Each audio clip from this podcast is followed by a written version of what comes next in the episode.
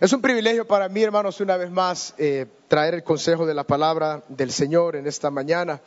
Los invito a abrir su Biblia una vez más, segunda epístola del apóstol Pedro, capítulo, capítulo 3.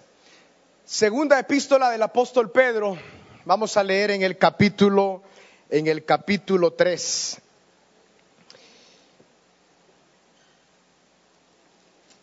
Vamos a leer del versículo 11 al versículo, al versículo 13.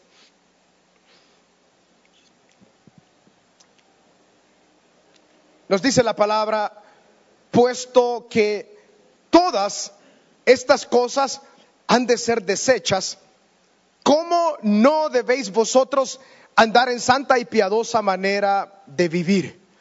Esperando y apresurándoos para la venida del día de Dios, en el cual los cielos encendiéndose serán deshechos y los elementos siendo quemados se fundirán. Pero nosotros esperamos según sus promesas cielos nuevos y tierra nueva en los cuales mora la justicia. Oramos en este momento. Padre, gracias por tu hermosa presencia, Señor. Qué especial es poder alabarte, Señor, cantar de la grandeza que tu palabra nos dice. Gracias, Dios mío, porque en esta asamblea santa, tú, Señor, estás interviniendo en cada una de nuestras vidas para sanidad, Padre, para bendición, para edificación, para fortaleza, Dios mío, y para llenura profunda de tu Espíritu Santo. Rogamos, Dios mío, que tu palabra en esta mañana produzca ese efecto que solamente ella, por el poder de tu Espíritu Santo, puede hacer en nosotros, de convencernos, de traer un entendimiento espiritual eterno y que todo, Señor, sea para alabanza de tu gloria. Aquellos también, Señor, que están conectados a través de las redes sociales, del canal de televisión. Sé tú, Señor, trayendo por tu preciosa palabra, Señor, vida porque tus hijos se alimentan únicamente de tu palabra. Gracias, Señor, por esta oportunidad que nos das. En tu nombre, Jesús. Amén y amén. En esta oportunidad, hermanos, quisiera hablarles con este tema, andar en santa y piadosa manera de vivir. Andar en santa y piadosa manera de vivir. Ya hemos estado trayendo algunas enseñanzas, hermanos, de esta segunda epístola. Esta justamente es la cuarta. Y llegamos al versículo 11 del capítulo 3, cuando el apóstol Pedro por el Espíritu Santo hace una exclamación. Y dice dentro de esa exclamación, andar en santa y piadosa manera de vivir.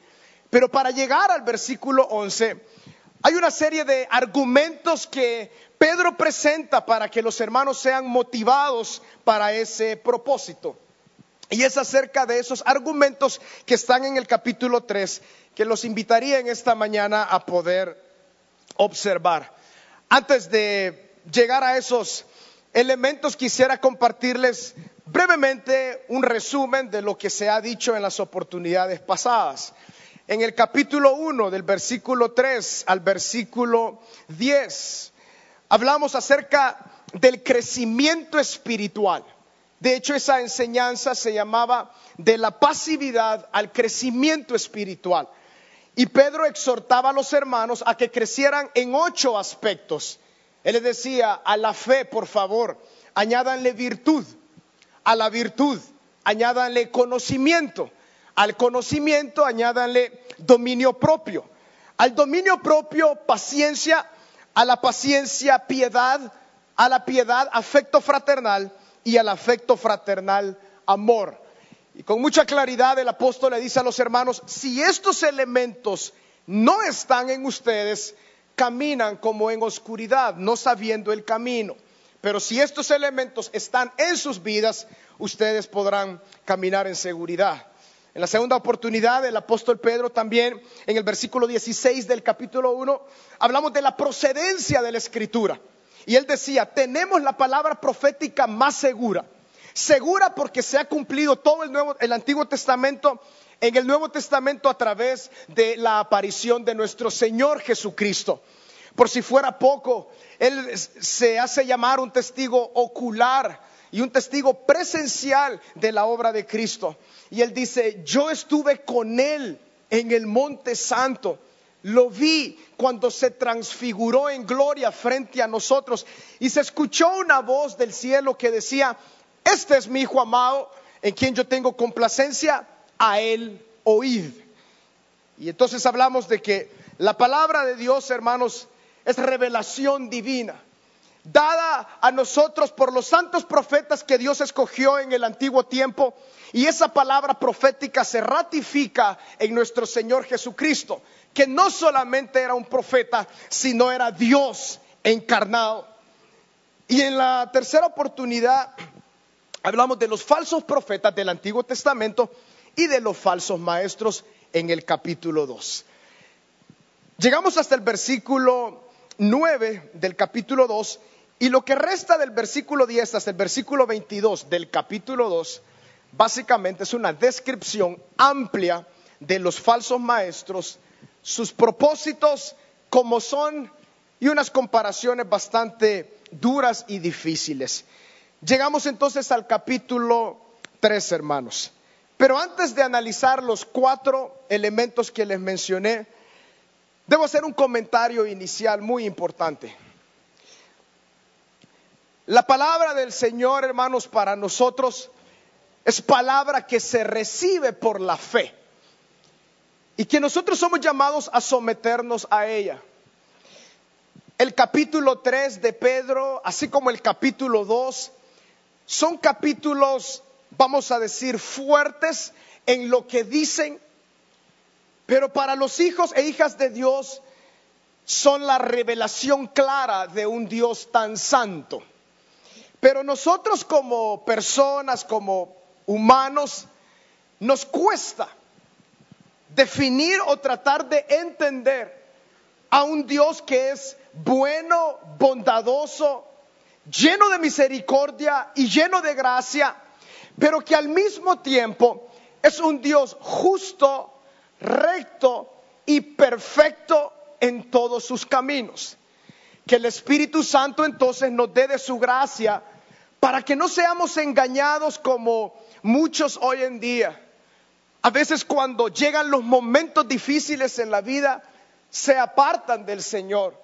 O muchas preguntas como si Dios es tan bueno y Dios es lleno de amor, ¿Por qué existen estas y estas y estas otras cosas? La realidad, hermanos, es que como hijos de Dios vamos comprendiendo la revelación de Dios. Por eso somos llamados a ser hombres y mujeres de la palabra y no hombres y mujeres de nuestro entorno o aún de nuestra forma de ver las cosas o creer que Dios tiene que ser como yo creo que Él tiene que ser.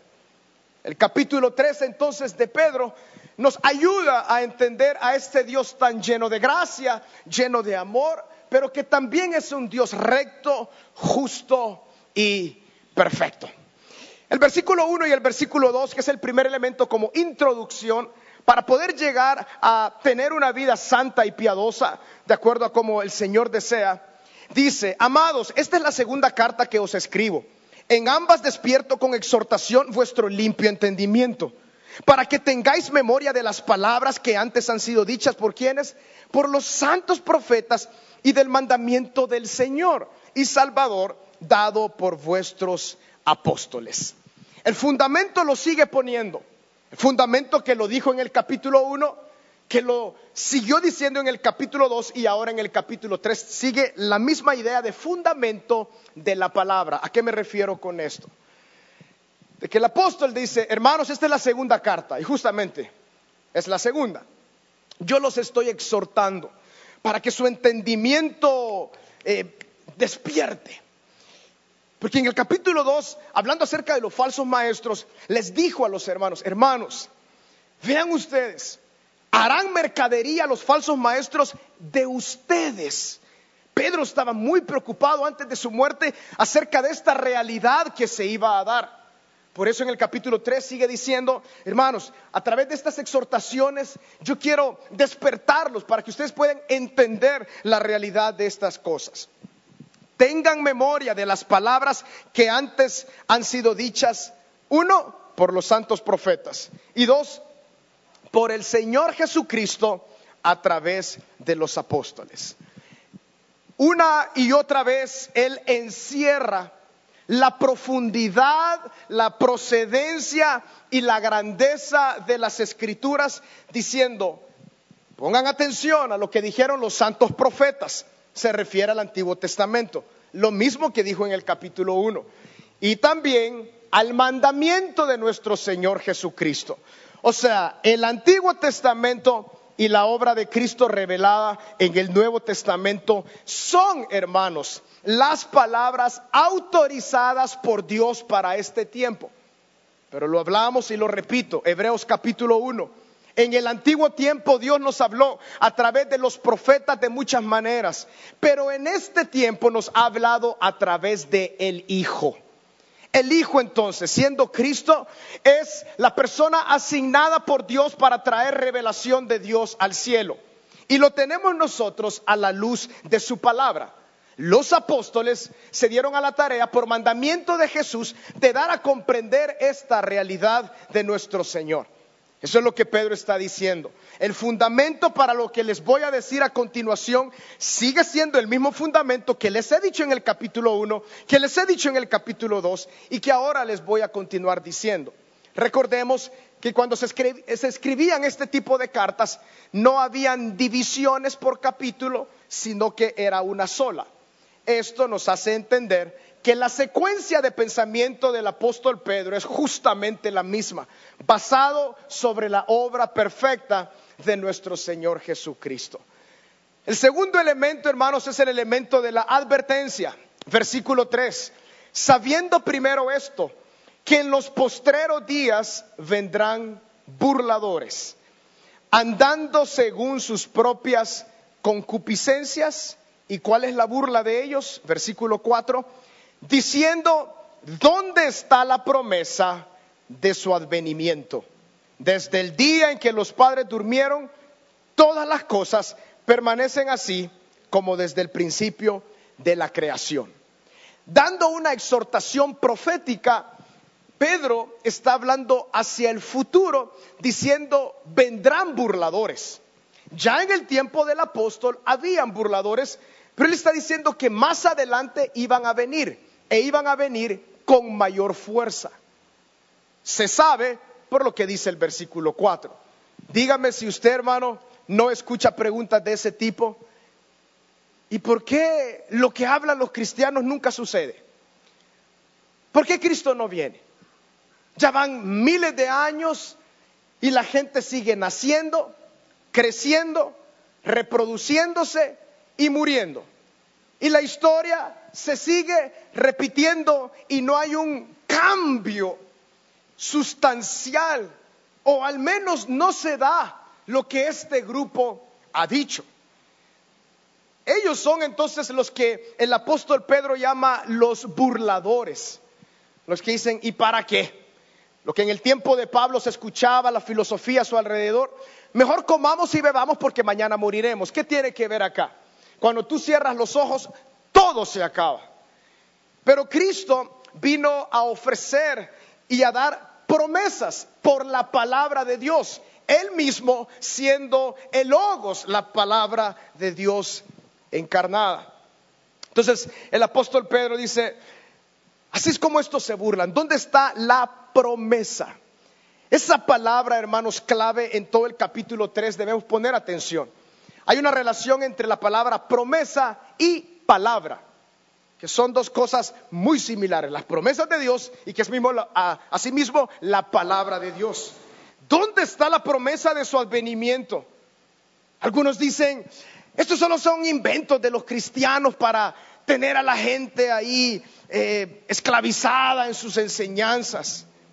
Pero no, el apóstol va a desglosar su argumento hasta llegar al versículo 11 y más todavía. Versículo 5.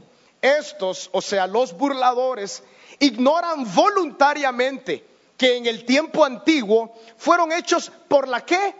Palabra de Dios, los cielos y también la tierra, que proviene del agua y por el agua subsiste. Tal vez no todos los que estemos acá seamos científicos hemos investigado y leído muchísimo acerca de algunos detalles, pero acá el Espíritu Santo nos está dejando datos muy interesantes y muy relevantes. Miremos lo que dice Génesis capítulo 1, versículo 6. La creación de ese mundo inicial tenía algunos eh, elementos. El versículo 6 dice, capítulo 1, luego dijo Dios, haya expansión en medio de qué? De las aguas. Separe las aguas de las aguas. E hizo Dios la expansión y separó las aguas que estaban debajo de la expansión de las aguas que estaban sobre la expansión y fue así.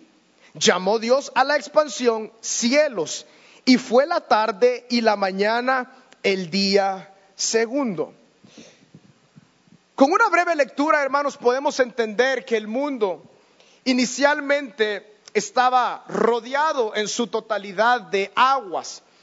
Cuando la palabra dice en Génesis capítulo 1, versículo 2, de que el Espíritu Santo se movía sobre la faz de las aguas, no debe entenderse que el Espíritu Santo se movía sobre lo que nosotros conocemos hoy en día como los océanos, sino que el Espíritu Santo se movía sobre la tierra que estaba eh, una especie de eh, cubierta completamente de agua.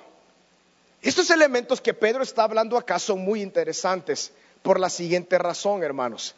Los burladores, dice, ignoran voluntariamente lo que ocurrió en el tiempo antiguo. Se está refiriendo, hermanos, al diluvio. Entonces, lo que él quiere dar a comprender es estos burladores que dicen, ¿y cuándo va a ocurrir? ¿Y cuándo va a pasar? Están ignorando voluntariamente lo que ocurrió en ese tiempo. ¿Qué fue lo que ocurrió? por voluntad de Dios, fue destruida la humanidad, a excepción de Noé y toda su familia, a costa de agua, de inundación. Pero la palabra en el versículo 5, en la segunda parte, dice que fueron hechos por la palabra de Dios los cielos y también la tierra, que proviene del agua y por el agua subsiste. Por lo cual el mundo de entonces pereció anegado en agua. Aquí viene el reto muchas veces de comprensión. ¿Cómo es que Dios no tuvo misericordia de toda esa humanidad? Cuando nosotros carecemos, hermanos, de una comprensión bíblica completa de lo que Dios ha revelado, porque hay tantas cosas que aún no ha revelado, pero lo revelado para nosotros nos basta para este tiempo. Entendemos de que Dios sí tuvo misericordia de ese pueblo. ¿Cómo lo hizo? A través de Noé. Los 40 años que Noé pasó construyendo ese arca, para Noé era Dios, yo creo a tu palabra, yo creo a la promesa que tú me diste. Pero para el pueblo alrededor era una, un martillo sobre sus ojos y sus mentes, recordándoles que va a venir un juicio. Díganme, hermanos, 40 años. Alguien dice, ya pasó 35, ya Noé lo tiene bastante avanzado, pero ya pasaron 35 años, aquí no va a ocurrir nada. Pero dice la palabra que Noé era un pregonero de justicia. ¿Tuvo misericordia Dios de ese tiempo de las naciones y de los pueblos? Claro que sí. ¿Cómo? A través de Noé. Noé fue el testimonio al mundo en ese tiempo del juicio venidero de Dios. Pero ellos no quisieron aceptar, creer esa verdad. Hermanos y hermanas, usted y yo, la iglesia de Cristo, somos los pregoneros en este tiempo al mundo entero. Ya vamos a hablar un poco más acerca de qué es lo que pregonamos o de qué somos nosotros testigos y debemos ser testigos fieles. Los burladores entonces, Pedro dice, ellos se preguntan, ¿y cuándo va a llegar ese tiempo? no vemos que se cumpla, la promesa no se ha cumplido. En el Nuevo Testamento, tanto el apóstol Pablo como Santiago, como el apóstol Pedro, había una urgencia en ellos para enseñar de la venida de Cristo pronta. Era algo que está ahí en la palabra. Hermanos, ciñanse. El Señor viene pronto. Maranata, Cristo viene. Había una urgencia, pero Pablo murió. Pedro murió. Los apóstoles murieron. La iglesia eh, primitiva o la iglesia apostólica murieron. Muchos siendo eh, perseguidos, pero ellos murieron. Han pasado dos mil años. Y la pregunta es, ¿dónde está la promesa? Los burladores dicen esa promesa nunca va a llegar. Y a partir de eso surgen muchísimas otras filosofías y pensamientos. Pero hermanos, por una razón muy específica, el Espíritu Santo deja esta palabra aún para nosotros, porque la urgencia de que Cristo viene es una realidad. El Señor viene, hermanos. El testimonio que Pedro estaba mostrándole a sus oyentes, a sus lectores en ese tiempo es, los burladores olvidan voluntariamente lo que ocurrió hace muchísimos años. Pero esta tierra en la cual vivimos ahora, dice el apóstol Pedro, también tiene un destino. Lo que está entonces diciendo el apóstol Pedro es, la creación, Dios creó los cielos y la tierra. Había agua ahí de forma completa, Dios la fue ordenando. Pero hubo una destrucción completa, no al 100% de la tierra, pero tantos elementos fueron destruidos, incluido a la humanidad. Y esto es lo que nos lleva al versículo 7. Pero los cielos y la tierra que existen ahora, no es que existió otra, sino que se refiere a lo previo al diluvio. Y ahora dice, ahora están reservados por la misma palabra, guardados para el fuego en el día del juicio y de la perdición de los hombres impíos. Esto es serio, hermanos. Esto es serio. Entonces, lo que él está diciendo, ya en este tercer elemento, el segundo elemento era la advertencia a través de los burladores. El tercer elemento es la explicación acerca de lo que ha dicho desde el versículo 1.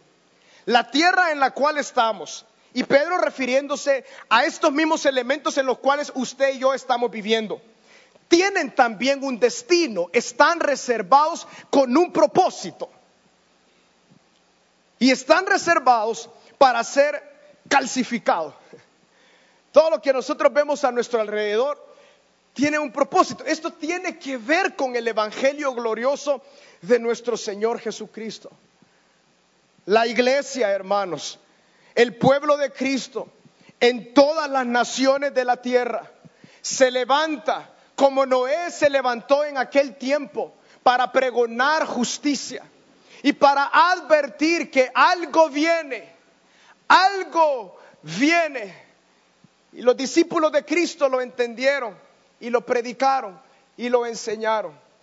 Pero ¿qué pasa? Así como en los tiempos de Noé, Muchos por falta de fe no creyeron y así fue. De igual forma ahora, por falta de fe, muchos no creen y no creerán. Y miren lo que dice la palabra en el versículo en el versículo 7 en la segunda parte, guardados para el fuego en el día del juicio y de la perdición de los hombres impíos. Esto cuesta. Cuesta pensar un Dios de misericordia, un Dios de gracia, un Dios de piedad.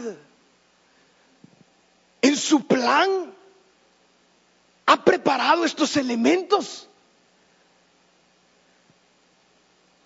Debemos comprender, hermanos, a la luz de la escritura, lo que significó la caída, el peso de la caída allá en Génesis pero juntamente con eso debemos comprender la grandeza de nuestro Señor Jesucristo. Pedro no nos va a dejar, hermanos, en, en un punto triste únicamente y vamos a llegar a, a la bendición para los creyentes, pero ¿quiénes son los impíos? ¿O quiénes, cómo podemos entender nosotros que son los impíos. Impíos, hermanos, no son solamente las personas que cometen cosas que a nosotros nos parece, ¿y cómo es que hace eso? Fuera de, de su mente, desamorado, gente tan dura, etcétera. Los impíos, hermanos, de acuerdo a la palabra del Señor, son todos aquellos que niegan y rechazan a nuestro Señor Jesucristo. El Señor Jesús, Juan 3:16, porque de tal manera amó Dios al mundo, que ha dado a su Hijo unigénito para que todo aquel que en él cree no se pierda, mas tenga vida eterna. Pero ¿qué dice el 17? ¿Qué dice el 18? ¿Y qué dice el 19? Cristo apareció yo no vine a condenar al mundo, pero por cuanto no han creído, ya han sido condenados. La grandeza del Evangelio. Por eso Pablo decía, en la dispensación de los tiempos, fue en este tiempo que Dios quiso manifestar su gloria a través de Jesucristo. El juicio completo, hermanos, le ha sido dado a Cristo y a nadie más. Entonces Pedro lo que está diciendo es, así como en el tiempo de Noé hubo una destrucción masiva, de igual forma esta tierra en la cual nosotros estamos atravesando en este tiempo, de igual forma tiene un destino. En el antiguo tiempo se utilizó el elemento del agua para la destrucción. Ahora se utilizará el elemento del fuego, dice la palabra un Dios bueno y un Dios recto. Difícil de conciliar, sobre todo para las mentes netamente intelectuales, pero para los hijos de Dios es la grandeza del misterio del Evangelio. Como un hombre pecador que merece la perdición eterna, porque se ha encontrado culpable delante de Dios. Y no hay forma que pueda pagar esa culpa. Pero Dios, en su justicia, Él toma la iniciativa y dice, yo voy a pagar el precio. Y se entrega en la persona de Jesucristo. Dice la palabra en Corintios, al que no conoció pecado, Dios le hizo pecado para que la justicia de Dios fuera sobre usted y sobre mí. Gracia eterna, favor hermoso, amor único. Pero la realidad también es que aquellos que no vienen al Señor no se condenan por la venida de Cristo, se condenan por no venir a la luz. Esta destrucción entonces de la tierra, según el relato acá, se usará el elemento del fuego para todos aquellos que rechazan el nombre de nuestro Señor Jesucristo. Hermanos, usted y yo somos pregoneros de justicia. Por eso la iglesia pierde su fuerza al solamente predicar cuestiones terrenales, cuestiones de dinero y que Dios, eh, la bendición de Dios se ve a través de lo que uno tiene. Dormida la iglesia, sin ser pregonera de justicia a este mundo que tiene un solo destino, la destrucción por el fuego. Eso es lo que decía Pedro. Eso es lo que ardía en sus corazones. Hay un destino. Noé, los que vivían en ese tiempo. ¿Se imaginan ustedes cuando Dios cerró la puerta del arca? Yo imagino a Noé detrás de esa puerta. Tú eres fiel, Dios. Tus promesas son veraces. Pero quizás lamentándose por la humanidad. Cristo aparecerá en gloria, hermanos. Todos los ojos le verán unos para perdición y otros para vida eterna. Unos que escucharon esto, unos que entendían esta verdad del Evangelio. Enseñemos el Evangelio completo, amados hermanos. Esa es la realidad del Evangelio. Vemos la gracia, la abundancia del amor con nosotros, sí o no. Vemos su gracia inmerecida, vemos tanto amor y decimos, Padre, tanto amor derramado sobre nosotros. Pero de igual forma, este Dios lleno de amor y de gracia también es un Dios justo, hermanos. No hay ninguna injusticia en esto que estamos hablando. Las personas amaron más las tinieblas que la luz. Nosotros merecíamos condenación, pero a través de la obra de Cristo venimos a la vida eterna. Sigue el argumento del apóstol en el versículo 8. Mas, oh amados, no ignoréis esto, que para con el Señor un día es como mil años y mil años como un día. Lo que está diciendo es, no se preocupen por el tiempo y no se confundan con el tema del tiempo. Porque el problema es eso, el tiempo. Que la promesa no se va a cumplir porque el tiempo está pasando. Él dice, no se confundan. Para el Señor, dice ahí, un día es como mil años y mil años como un día. O sea, su tiempo no es nuestro tiempo. Él sabe cómo lleva las cosas. Y el propósito la razón por la cual Él aún no ha venido y el día del Señor aún no ha completado su propósito está en el versículo 9. El Señor no retarda su promesa, según algunos la tienen por tardanza, sino que es paciente para con nosotros, no queriendo que ninguno perezca, sino que todos procedan. Misericordia, gracia paciencia. El juicio jamás vendrá antes de la misericordia. El juicio nunca en la palabra vino antes de la gracia y de la misericordia. Y en este caso será lo mismo. Espérense, Él no ha venido porque está teniendo misericordia de todos. La misma idea en el tiempo de Noé. La gente dijo, imagínense alguien que cuando Noé empezó a decir eso tenía unos 20 años, ya a los 55, no está loco, sea, está fuera de sí. Ya su barco está bien avanzado, pero él, él está fuera de sí. Pero los hombres de fe, él siguió fe a la palabra. Y nosotros, hermanos, fe a lo que Dios nos ha dicho. Primera carta de Juan, esta es la promesa que Él nos hizo, la vida eterna. Si no ha llegado, es porque en su tiempo soberano todavía no es tiempo, porque todavía hay algunos que tienen que entrar. Porque hermanos, muchos se quedarán fuera, así como en el tiempo de Noé. Muchos se quedarán fuera.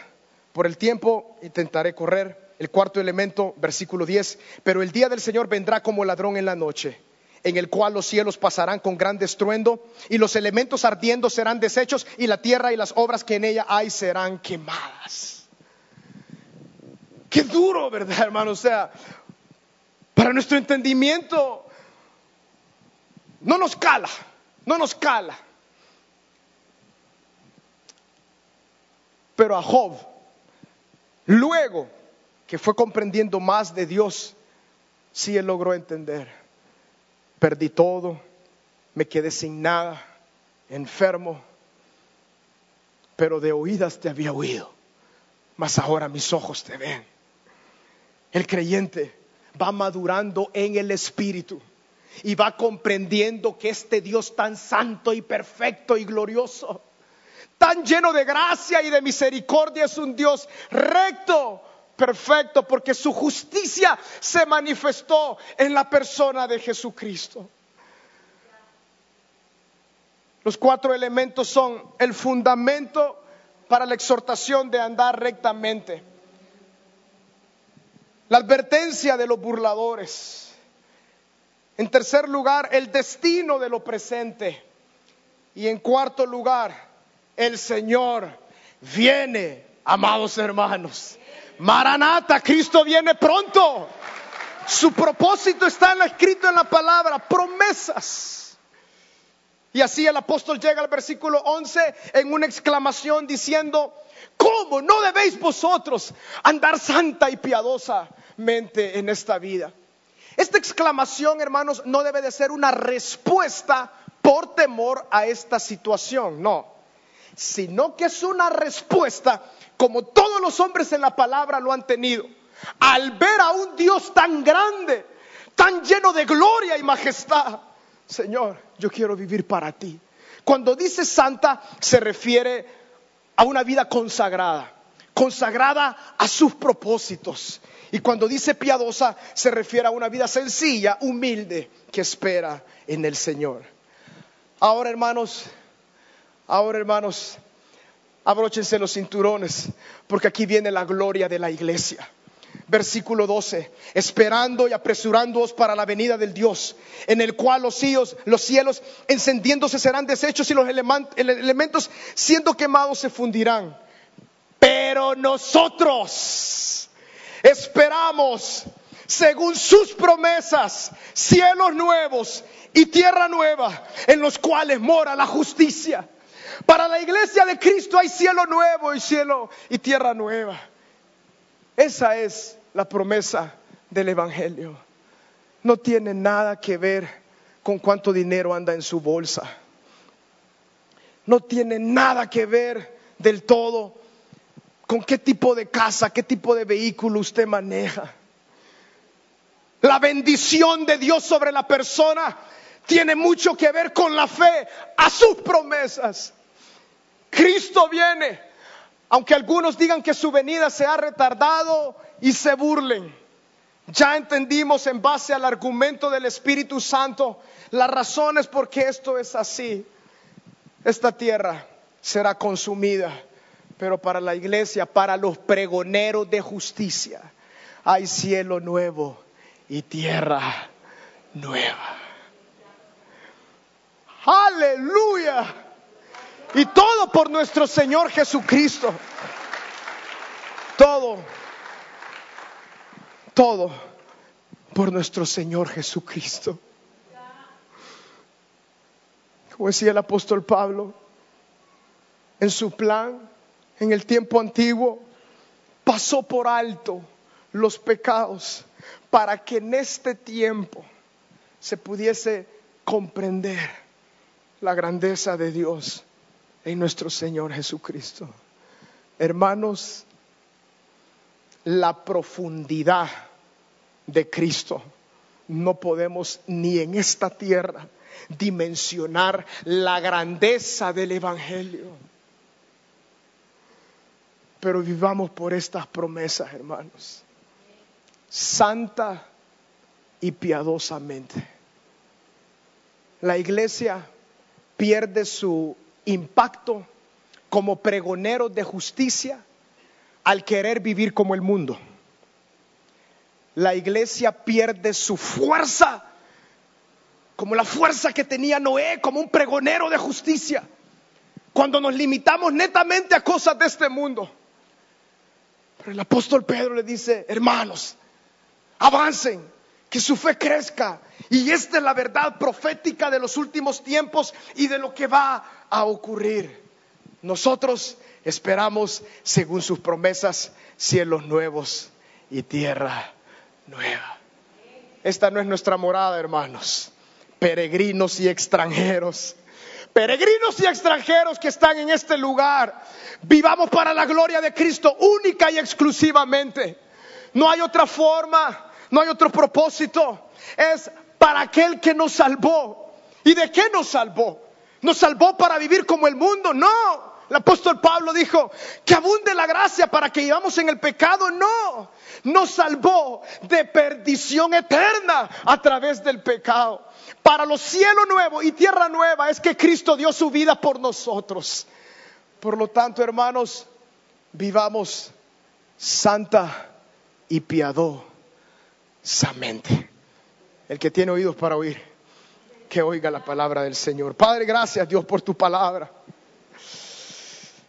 Oh Señor, como quisiéramos, Padre, que algunas páginas, Señor, de tu santa escritura las pasáramos por alto. Pero Dios mío, la misma historia habla por sí misma. Los pregoneros de justicia la fe creyeron a las promesas y a la palabra de Dios, de esa forma vivieron. Dios, danos compasión por los perdidos.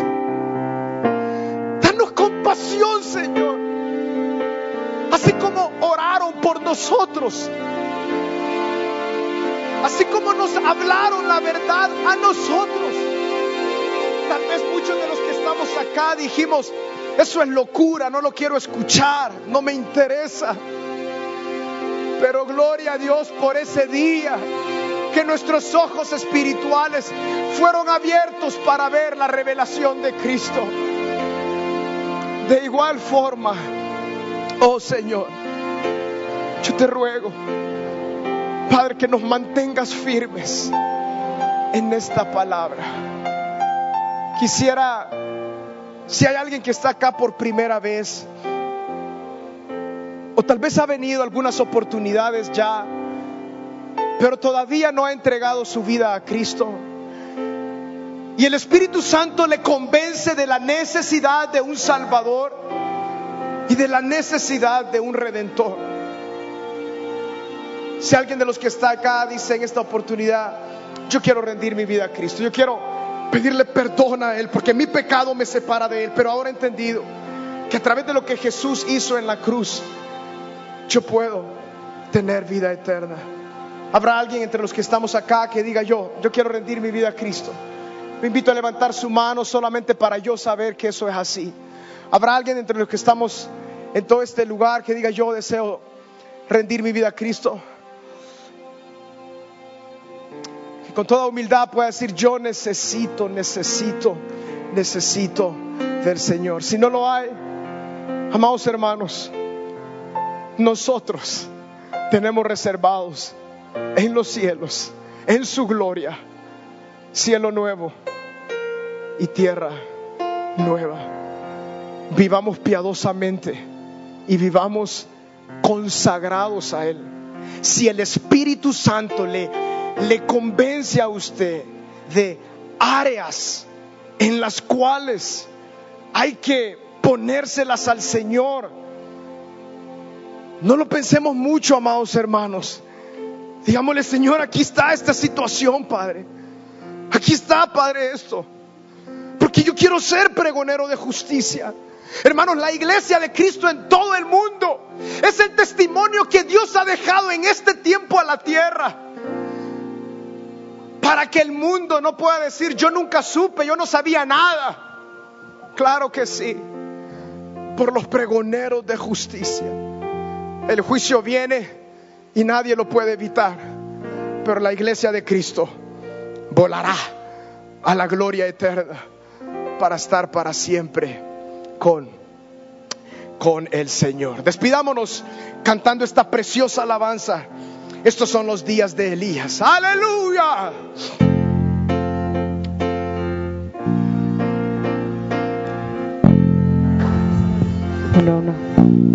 Aleluya. aquí. Yeshua. Yeshua viene ya, brillando como el sol. El cielo. En el cielo lo verás. Declara hoy el año del Señor. Desde De Sion. Sion llegó la, La salvación. Una vez más. He aquí, Yeshua viene ya, brillando como el sol. En el cielo lo verás. Declara, hoy el año, El año del Señor. Desde, Desde Sion llegó. la Una vez más con fuerza digamos, he aquí. He aquí, Yeshua. Aleluya, ya, su Salvador y su Redentor. En el cielo lo verás, declara hoy El año del Señor. Desde Sion llegó la salvación.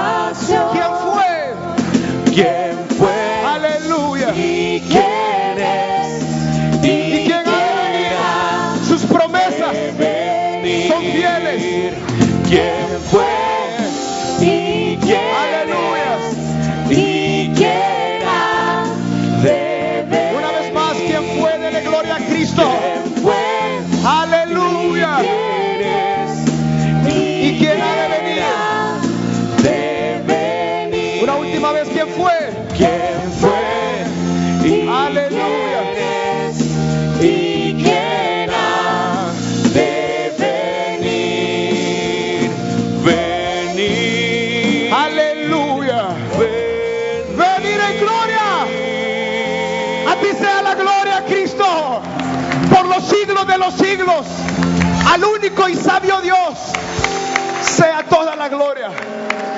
Aleluya. Aleluya. Que Dios me los bendiga, amados hermanos. Que la gracia del Señor.